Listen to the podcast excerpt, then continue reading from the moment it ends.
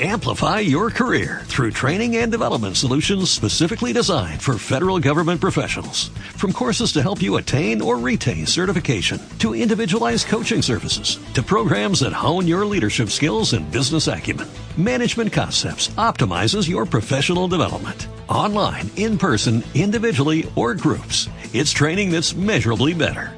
Learn more at managementconcepts.com. That's managementconcepts.com. Ok. Empezamos, nos quedamos ayer en la historia, esta historia increíble que cuenta la Gemara sobre lo que pasó con Shmuel Naví, ya sea cuando tenía dos años la primera vez que llegó al Mishkan, al Bet Amigdash con su mamá, o como dice el Ritva, que ya era un poco más grande, era un niño más grande. Y la historia va en que trajeron un corbán, que era el corbán de la mamá de, el corbán de Haná, y vio Shmuel, que era un niño, que están buscando un cohen que le haga shejitá. Que le hagan shejitá al, al, al, eh, al, animal. Y estaban buscando un cohen. Les dijo Shmuel, les dijo Shmuel a la gente que estaba ahí, ¿por qué están buscando un cohen para hacer shejitá? Si shejitá, bezar, para hacer una shejitá también la puede hacer un zar, un extranjero, el que no está, el que no está... Eh, Shechita Bezar, que sea un extranjero que no sea Cohen, también puede hacer la Shechita. Le dijeron, pues no sabemos, lo vamos a llevar con Eli. Lo llevaron con Eli a Cohen, que era el Cohen Gadol. Y le dice Eli, ¿de dónde sacaste esa alhaja?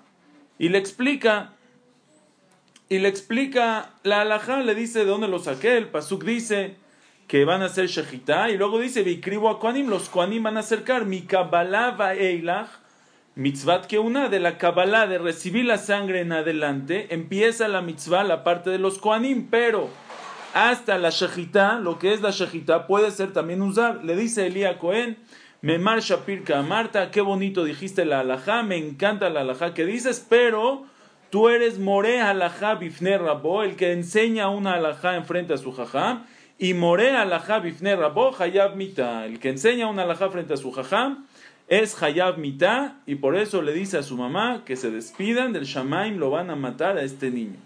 Se pone Haná histérica. Dice la Gemara, Atia Haná kame. Histérica, empieza a llorar, le empieza a decir, Ania Ishan yo soy la mujer que estuvo aquí parada contigo, ¿te acuerdas hace dos años? O según el Ritva hace un poco más de años, y estuve pidiéndote filá y tardé tantos años, 19 años, hasta que Hashem me conceda un hijo, y según el Midrash ya tenía 130 años, ¿y cómo me vas a hacer eso? Y le dice, Elí, no hay ni qué. Elí podía perdonar, porque Elí es, es el jajam, Rav, Shemachal el Kebodó, Kebodó Mahul, el jajam que perdona. Su cabot, su honor, su cabot es Mahul, su cabot es perdonado, pero Elí no quiere perdonar. Elí le dice, no perdono mi cabo. Le ruega, le ruega hasta que le dice, el anar azeit palalti, yo por este niño pedí tefilá. En ese momento cuando le dice que el niño, eh, eh, a este, por este niño pedí tefilá, le perdona, Elías Cohen acepta y le perdona. La pregunta que hicimos ayer fue, ¿por qué tan grave? ¿Por qué tan grave este, ¿Por qué es Elí tan, eh, no terco, pero tan insistente que no va a perdonar? ¿Por qué no quiere perdonar Elí? Un niño, niño, hizo una, una, este, una a un niño. Le gritó al more, está bien, se acabó el mundo, ya mitad, ya. que le perdone. No, no lo quiere perdonar, lo quiere perdonar. Hasta que le dice la nara de Palaldi, ahí lo perdona. ¿Qué hay detrás de esto? Les quiero decir, Bezrat Hashem hoy, dos o tres explicaciones, vamos a ver qué alcanzamos, los voy a decir un poco rápido increíbles, increíbles en esta perasha. Primera explicación.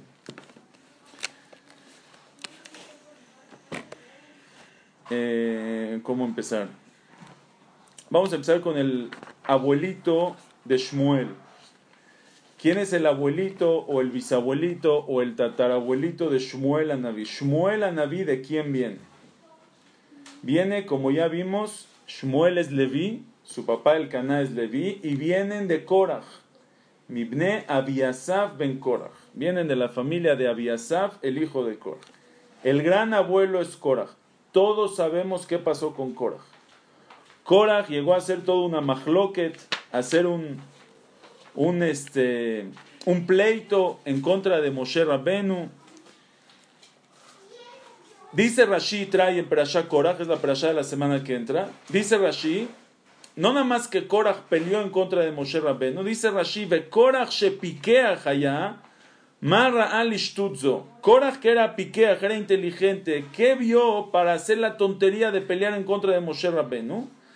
Dice la Gemara, dice Rashi, Ra'ash al shelet el Él vio Ruach HaKodesh que tenía, que Shmuel va a salir de él, Shmuel Anabí. Dijo, si Shmuel Anabí va a salir de mí, seguro yo estoy bien. Y por eso pecó, por eso hizo el pleito y la lucha y el mahloket en contra de Moshe Rabben. Viene el Ramami Pano. El Ramami Pano lo vamos a usar, Bezrat mucho. El Ramami Pano es alumno de Rabbi Israel Saruk, alumno de Larizal. El Ramami Pano vivía en Fano, en eh, Pano, en Italia y el Arizal vivía en Tzfat. Rabbi Israel Saruk, que era alumno del Arizal, se fue a Europa y él eh, divulgó, enseñó la Torah del Arizal en Europa y el Ramami Pano fue su alumno. El Ramami Pano tiene un libro que se llama Gilgulene Shamot, chiquito, pero todos los Gilgulí muy, muy interesante. Y dice, el, el Ramami Pano trae nombre del Arizal, dice, de Korach Yavole Tikun Meachar de Yetze Mimenu Shmuel el tikkun de Korach, o por lo menos una parte del tikkun de Korach, fue en Shemuel Anabí, su nieto. Shmuel fue el tikkun que hubo de Korach. ¿Ok? Ya llevamos un paso. Segundo, ¿cuál fue el problema grave de Korach? ¿Cuál fue el, el, ¿Cuál fue el argumento principal de Korach?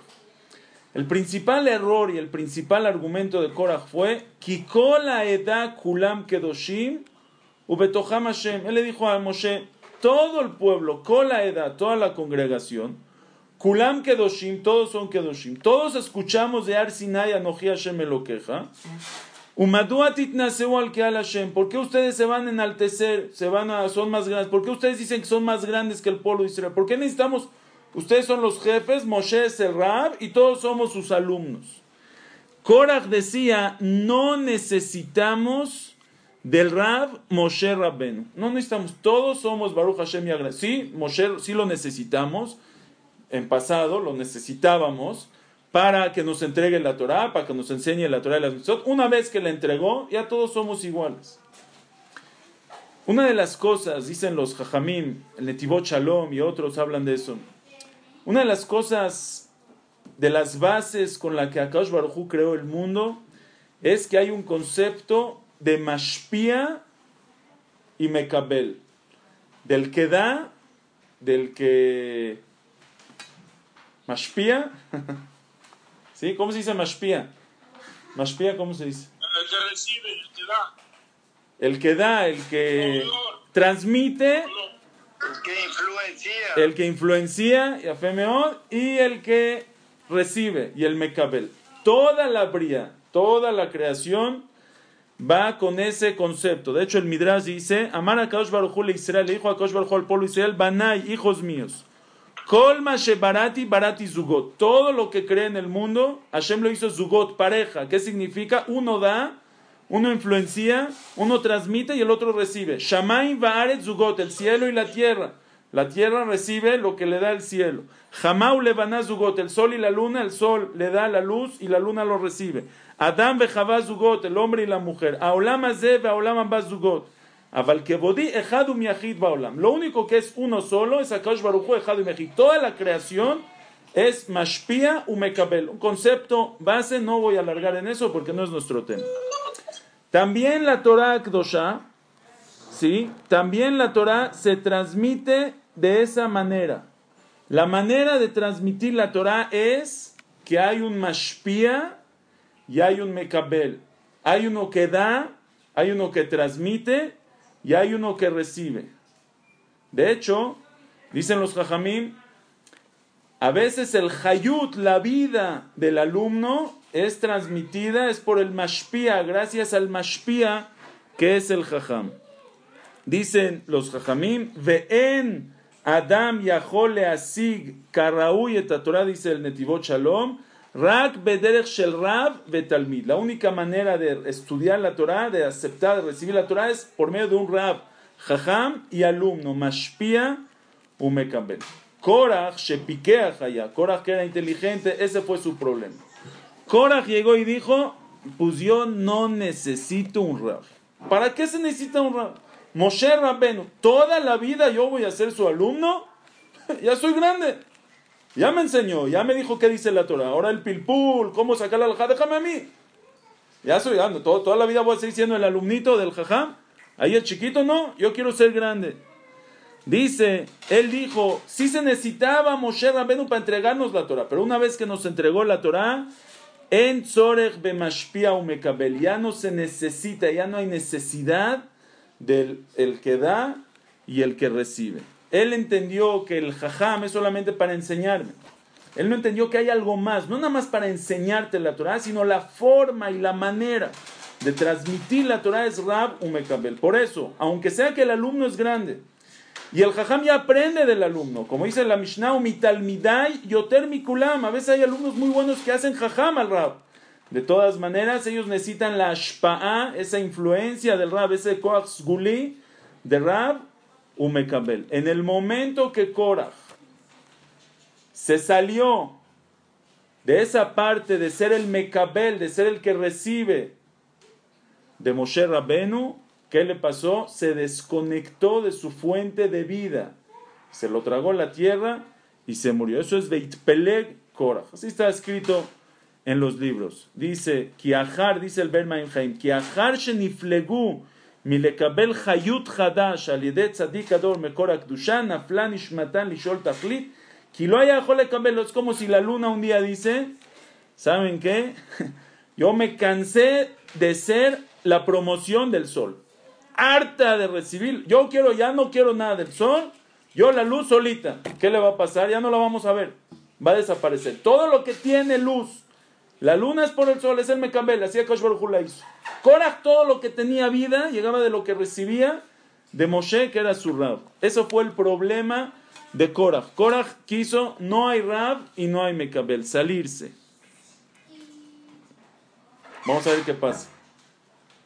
Llega Pasan muchos años, muchos años. Llega Shmuel. Shmuel es el, va a ser el tikkun de Korach. ¿Están de acuerdo? Shmuel va a ser el tikkun de Korach.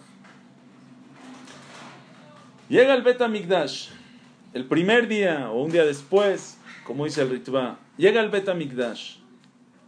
Y la primera vez que se encuentra con Elí, ¿Cuál es su actitud de Shmuel? No necesito al jajam. No lo necesito. Yo le enseño al jajam cuál es la alhaja. ¿Para qué necesita shchitak bezar? No hace falta shchitak bezar. ¿Para qué hace falta shchitak con un cuello? No hace falta. Shchitak bezar. ¿Qué problema? ¿Qué problema? Shchitak bezar. Vamos a terminar aquí el problema. Así dice quién? Así dice Shmuel. Ok. Ya saben que no hay muchos cables en la casa, entonces tenemos que ir eh, jugando con el mismo cargador. A ver.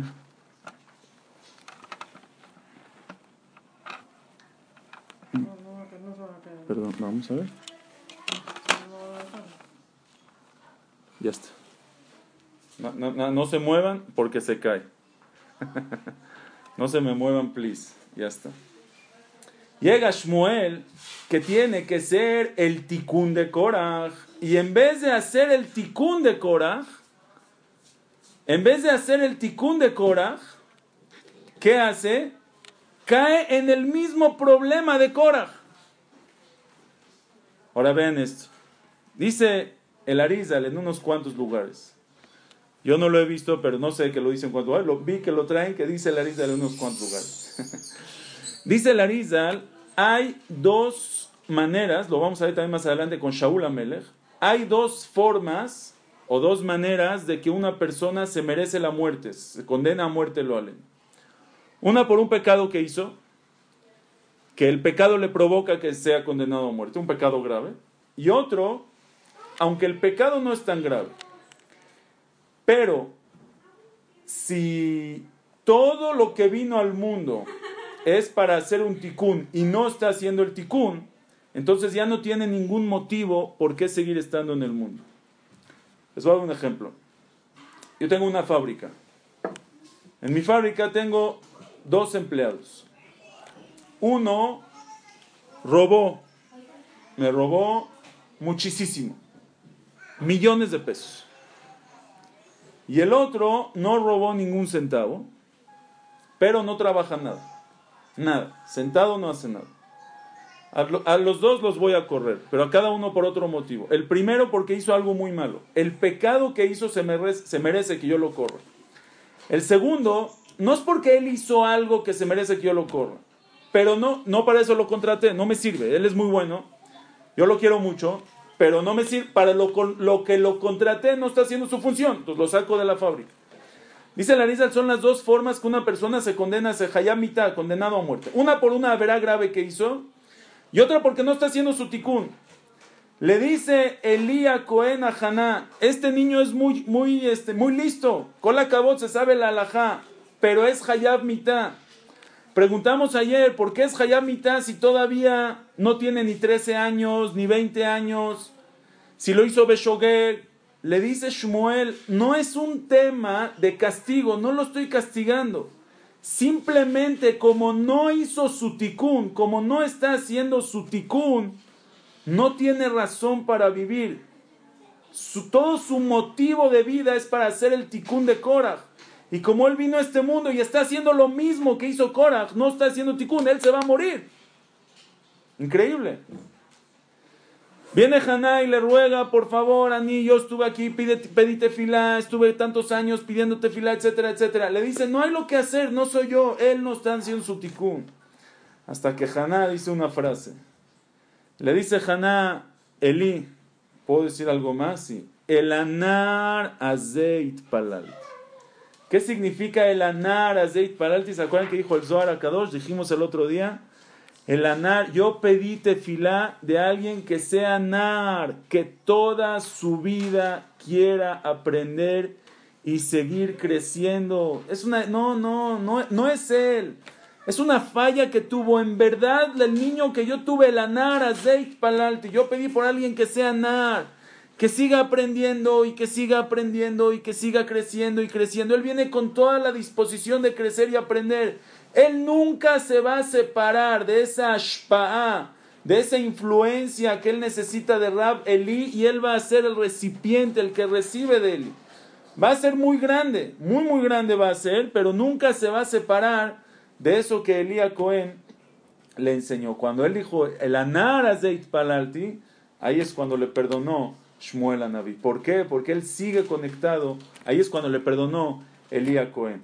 Y aquí es algo increíble. ¿Por qué justo le pasó eso a Shmuel a Naví el primer día que llegó? Shmuel iba a ser muy grande. Shmuel se hizo un profeta más grande que su jajam, más grande que Elías. Shmuel es Rabban Shel vamos a ver más adelante. Shmuel es el Naví más grande después de Moshe Rabbenu. Y de todas maneras, ¿qué necesitábamos? ¿Qué necesitaba? Hashem le dio una lección que nunca se te olvide. Tú puedes ser muy, muy, muy grande, más que tu jajam. Nunca se te olvide quién es el jajam y quién es el alumno. Desgraciadamente, muchas veces hay gente que los acercan, hay gente que hasta los hacen teshuvah, les enseñan y van creciendo y creciendo. Y algún día, cuando voltean para atrás, el jajam primero que les enseñó, y a veces el segundo y el tercero, ya se quedaron chiquitos a comparación de ellos. Él, ah, yo soy mil veces más grande que él. Nunca se te olvide quién es el jajam y quién es el alumno. Shmuel, tú puedes ser muy grande, enorme, más grande que él, y no hay duda. No hay duda que Shmuel era más grande que él. Nunca se te olvide quién es el jajam y quién es el alumno. Primera lección fuerte, increíble, importantísima que recibe Shmuel a Naví el primer día que pisa el Bet Segunda explicación, rapidísimo. Les quiero hacer primero unas preguntas. Me voy a cambiar de tema. Vamos a pasear, ahorita regresamos. Em, ¿Quiénes son nuestros patriarcas? Abraham, Isaac y Jacob. Abraham, Isaac y Jacob. Antes, nuestro primer padre, ¿quién es? Adán Arishon. No, padre, patriarca de nosotros. Abraham vino. Abraham vino. En Corim Avot, es una clase de, pon, pon en silencio, no importa. En Corim Avot el Alishlosha. ¿Quiénes son los Avot Akedoshim? ¿Quiénes son nuestros patriarcas? Abraham, Isaac y Jacob. ¿Quién es? ¿Alguien sabe quién, cómo se llama el papá de Abraham? Terach. Terach. ¿Nosotros tenemos algo que ver con Terach? Nada. Terach es el abuelito de los beduinos. Nada que ver con nosotros. No somos nietos de Terach. ¿Quién es el papá? ¿Quiénes son nuestras mamás? Sara, Rivka, Rachel y Lea. Si yo te digo que tu abuelito es Labán, Labán aramí, Labán es de los árabes. Labán es de los, no sé de quién es. Nada que ver. Labán no tiene que... ¿Y, de dónde nació Abraham exactamente? ¿No nació de Terach?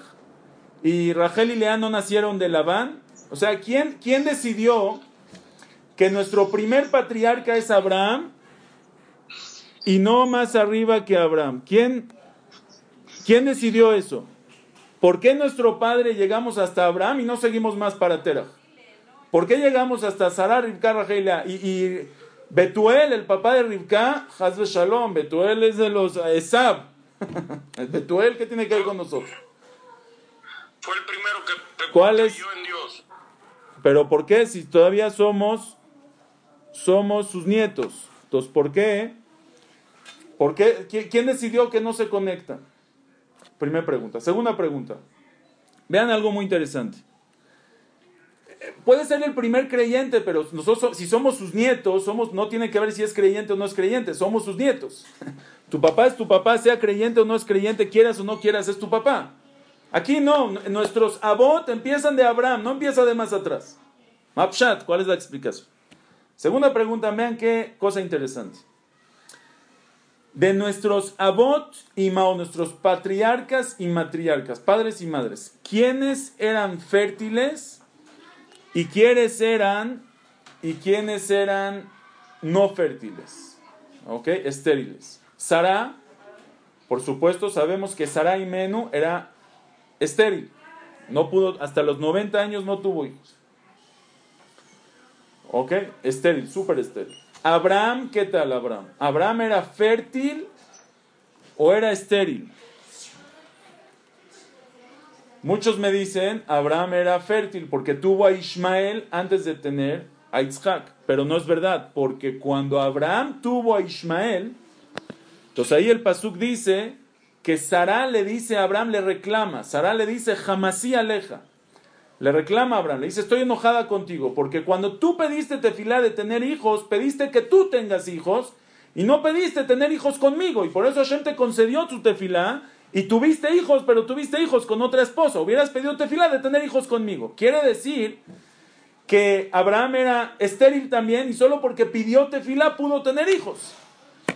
Claramente. Entonces Abraham era estéril y Sara era estéril. Abraham y Sara.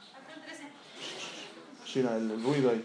Abraham y Sara eran este, estériles los dos. Abraham y Sara, ¿a quién tienen? A Yitzhak. Yitzhak se casa con Rivka. Ahora, Rivka era estéril. Por muchos años no podía tener hijos. Yitzhak también era estéril o Yitzhak sí era fértil. Dice el Pasuk que pidieron eh, Vayetar Yitzhak la Hashem lenojach ishto ki akara hi. Pidió tefilá Yitzhak a Hashem frente a su esposa ki akara hi, porque ella era estéril. Se entiende que el estéril, la estéril era Rivka y no Yitzhak. ¿Ok? Entonces tenemos Abraham y Sara los dos estériles. Sara eh, Yitzhak y Rivka, Yitzhak es fértil, Sara y Rivka es estéril. Yitzhak y Rivka tienen a Jacob, Jacob es estéril o es fértil, súper fértil. ¿Con quién se casa? Con Rachel y con Lea. Rachel es estéril, ya sabemos, por supuesto. Lea es estéril o es fértil. ¿Qué opinan? Lea también es estéril. Porque el Pasuk dice, Vayar Hashem kisenua lea, vaiftachet rachma. Vio Hashem que Lea era odiada o se sentía odiada y por eso le abrió su vientre. Quiere decir que en verdad también Lea era estéril. Vean qué interesante. De las cuatro Imaot, Sarah, Rivka, Rachel y Lea, las cuatro son estériles. Una coincidencia muy grande. Cuatro generaciones, todas estériles. Y de los Abot, de los padres, Abraham es estéril, Isaac y Jacob no son estériles. ¿Cuál es la explicación? Así nada más, este, coincidencia. Las cosas, sabemos que las cosas no pasan así nada más. ¿Cuál es la explicación aquí? Dicen los Jajamín, dice el Magid Midubna, lo vi también en el Hamud Tzvi, dicen los Mefashim algo increíble.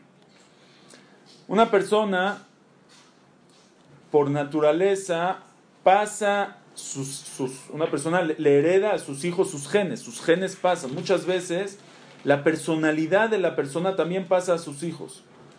Por eso Abraham vino, dice la Mishnah, dice Rabhaim y Boloshin, por eso Abraham vino pasó 10 pruebas, pruebas grandes. Pero desde que Abraham vino pasó las pruebas, hasta hoy en día, ya muchos del pueblo de Israel pasaron las pruebas. Alguna de las pruebas de Abraham vino era irse a Israel. En toda la historia, por más difícil y desolada que estuvo Eretz Israel, gente subía a Eretz Israel, hacía Mesirut Nefesh. Entregaba todo lo que tenía para subir a vivir a Eretz Israel. Abraham vino se echó al fuego para no hacer abodazara. ¿Cuántos Yehudim se echaron al fuego? En las hogueras, en, las Gezerot, en los decretos, en Europa, en la Inquisición. ¿Cuántos Yehudim entregaron? Abraham vino hizo a Kedat Itzhak. ¿Cuántos Yehudim en la historia hicieron a Kedat Itzhak? Entregaron a sus hijos, estaban dispuestos a que sus hijos mueran con tal de que no hacer abodazara para hacer Retzon Hashem. ¿Cuál es la grandeza de Abraham? Dice Rabhaim Bolojin. Abraham fue el primero. Una vez que Abraham ya lo adquirió en él, esa cualidad de pasar las pruebas, de estar dispuesto a dar su hijo por el honor a Hashem, nosotros ya lo heredamos. Entonces sí es grande pasar una prueba, pero ya a nosotros se nos hace más fácil, porque lo heredamos, esos genes buenos de Abraham vino los heredamos. Dice el Magid pero si nosotros heredamos los genes de nuestros padres, hay un problema. ¿Quién es nuestro primer padre? Abraham. ¿Y su papá quién es? Terach. Ahora, Terach es Obed Abodazara. Terach hace Abodazara. ¿Qué va a pasar si nosotros heredamos los genes de Terach? Ahora nos vamos a hacer malos, igual que Terach. ¿Qué hizo Akash Baruchu? Hashem hizo que Abraham, el hijo de Terach, sea estéril. Él no puede tener hijos. Quiere decir que por naturaleza la descendencia de Terach termina en Abraham. Abraham ya no puede seguir teniendo hijos por Terach. Por Terach, su última generación por parte de Abraham es Abraham, ya no más. Porque es estéril, nació estéril, no puede tener hijos. Cuando Hashem le hace un milagro que tenga hijos, los hijos ya no son hijos de Terach. Ya Terach ya no les pasa nada, pero porque por Terach no existiría ese niño. Es algo nuevo, milagrosamente, y por eso Abraham es estéril. Dice el Magid Minubna, ve que increíble. Abraham, su papá es Terach. ¿Queremos que los genes malos de Terach pasen? No. Por eso Abraham es estéril. Sarah, su papá es Nahor, Harán. ¿Queremos que los genes de Harán pasen? No. Por eso Sarah es estéril. Pero Abraham y Sarah los dos tienen a Isaac. ¿Queremos que los genes de Abraham y Sara le pasen a Isaac o no? Claro, son buenísimos. Por eso Isaac sí es fértil. Pero Isaac se casa con Rivka, que es hija de Betuel. ¿Queremos que pasen los genes de Betuel? No. Por eso Rivka es estéril. Rivka y Isaac tienen a Jacob. ¿Queremos que pase los genes de Abraham y de Isaac? Claro, Jacob es fértil. Pero Jacob se casa con Rachel y con Lea que son hijas de Labán y no queremos y no queremos que pase los este no queremos que pase los genes de de Labán a Rivka y a Lea para que los pasen al pueblo. Por eso son estériles. Por eso los cuatro abot del pueblo de Israel son los cuatro imahot del pueblo de Israel son estériles y del parte de los abot Abraham solamente es estéril Isaac y Jacob no, y con eso entendimos por qué somos hijos de Abraham y de Isaac y de Jacob y Sarah, y y no de más arriba, increíble. Vamos a regresar a la historia de nosotros. Llega Haná con su hijo Shmuel al Bet Mikdash. Y el primer día que está en el Bet Mikdash empieza a decir a la Jot enfrente de Elías, le falta el respeto al Jajam. Dice Elías Cohen, espérate, se está repitiendo la historia. Dile que ya estoy terminando, dile que ya estoy terminando en dos minutos. Se repite la historia. ¿Qué va a pasar si Elías, si, si este Shmuel recibió, heredó los genes de Korah? Él es nieto de Korah y heredó sus genes. Él de grande, si va a ser otra vez un problema como el que hizo Korah, se destruye el pueblo. Ya no queremos otra vez un Korah en el pueblo de Israel. Destrucción que hubo. Le dice Shmuel a su mamá, este niño mejor que se muera. Morea la Javifne Raboja, ya mitad, mejor que se muera. Ya que se muera. ¿Para qué queremos? Vas a tener un hijo mejor que él, que no tenga esos problemas. Le dice Haná, estás equivocado, Eli. El anar azeit palalti. Yo por este niño, yo pedí tefila. Él no nació por herencia. Él no nació. Yo era estéril tantos años. Si yo era estéril, él no hereda los genes de Cora. Gelanara Zeit Palalti, solo por mi tefilá nació. Si por mi tefilá nació es algo nuevo, si es algo nuevo, entonces ya no recibe los genes de Cora y ya puede vivir. Increíble la explicación que dicen aquí los jajamín. Ok, terminamos aquí. Bezrat Hashem, seguimos el próximo, el lunes. Bezrat Hashem, misma hora, mismo canal. Amplify your career through training and development solutions specifically designed for federal government professionals. From courses to help you attain or retain certification, to individualized coaching services, to programs that hone your leadership skills and business acumen, Management Concepts optimizes your professional development. Online, in person, individually, or groups, it's training that's measurably better. Learn more at managementconcepts.com. That's managementconcepts.com.